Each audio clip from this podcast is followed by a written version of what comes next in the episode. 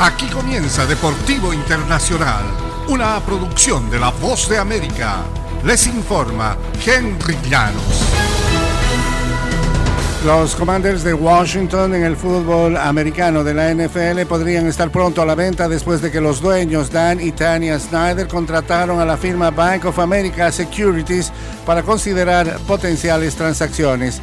El equipo ha anunciado la sorpresiva decisión de adquirir los servicios del Banco de Inversiones y al preguntarle si la familia Snyder consideraban vender parte o todo el equipo, un portavoz del equipo dijo que estaban explorando todas las opciones. Esto podría significar una venta completa debido a la presión por las múltiples investigaciones. Snyder ha dicho en varias ocasiones que nunca vendería el equipo o de atraer más inversores 18 meses después de que los Snyders adquirieron la participación de los dueños minoritarios.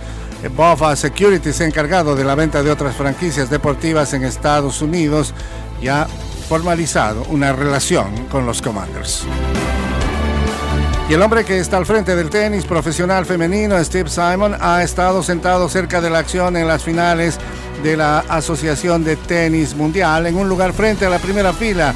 Las jugadoras fácilmente podrían acercarse a platicar.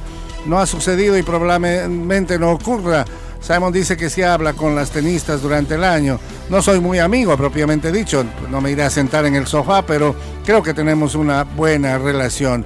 Un problema sin resolver para Simon y que lo que inquieta es que las jugadoras, eh, cuando volverán a China a los eventos de la gira, incluyendo las finales de la Asociación de Tenis Mundial, hace un año esta organización suspendió los torneos en aquel país debido a la preocupación sobre la seguridad de Pen Shuai, campeona de dobles en un Grand Slam y que acusó a un ex oficial del gobierno de abuso sexual.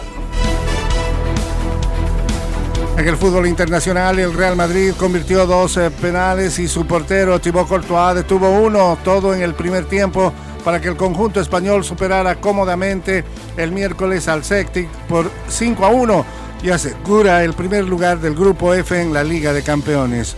Luka Modric eh, convirtió un penal a los 6 minutos y el brasileño Rodrigo anotó el segundo a los 21.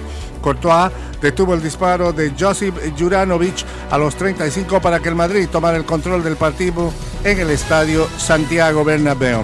Marco Asensio disparó desde los linderos del área tras un pase de Dani Carvajal para ampliar la ventaja a los 51 minutos. El brasileño Vinicius también consiguió el cuarto tanto a los 61 y Federico Valverde anotó el quinto para el Madrid.